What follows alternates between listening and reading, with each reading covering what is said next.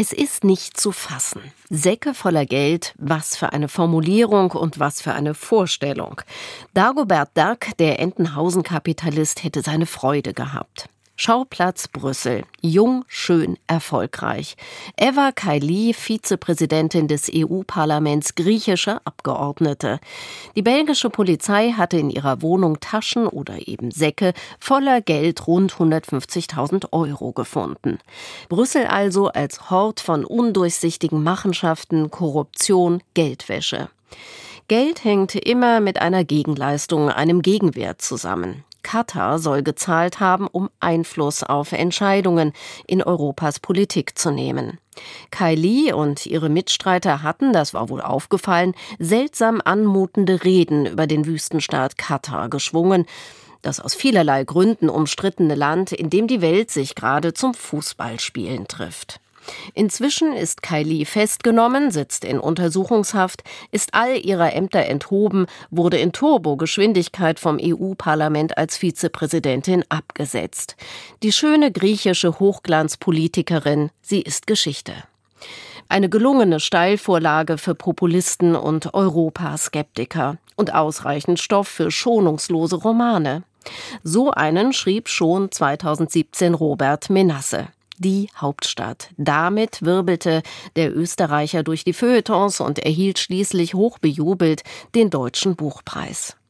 Der launige Österreicher zieht darin alle Register, beschreibt Kuriositäten eines Büro- und Verwaltungsapparates, der als zweifelhaft in Verruf geraten ist. Irgendetwas stimmt in der belgischen Hauptstadt nicht. Sinnbild dafür wird im Roman ein Schwein, das plötzlich da ist, durch die Straßen rennt und alle in Aufregung versetzt. Auch bei Menasse ist eine Griechin Protagonistin des Geschehens. Fenja Xenopoulou. Beamtin in der Generaldirektion Kultur. Sie wird mit der Aufgabe betraut, den Ruf ihrer Behörde aufzupolieren. Es werden Ideen entwickelt, die Geschichte verzweigt sich in viele kleine Verästelungen. Unschönes kommt zutage, das am Ende besser vergessen, vertuscht, verschleiert wird. Soweit der Roman von Robert Menasse. Im echten Brüssel sind Fassungslosigkeit, Empörung und Schock groß. Katharina Barley, ebenfalls wie gerade noch Kai Lee Vizepräsidentin, formulierte den weisen Satz Korruption ist Gift für die Demokratie. Die Präsidentin der Europäischen Kommission, Ursula von der Leyen, half nicht nur mit bewertenden Statements, sondern schaute in ihren Werkzeugkoffer, zog das Instrument heraus, zu dem Menschen greifen, wenn sie nicht mehr so richtig weiter wissen, aber noch Tatkraft zeigen möchten. Man gründet eine Arbeitsgruppe. Die Arbeitsgruppe, die Ursula von der Leyen vorschwebt, nennt sich Ethikgremium. Ihr sei es eben wichtig, klare Regeln, klare Standards zu haben und überall gleiche Kontrollmechanismen. Was das wiederum im Klartext heißt, könnten vielleicht dann doch erst einmal Arbeitsgruppen erkunden.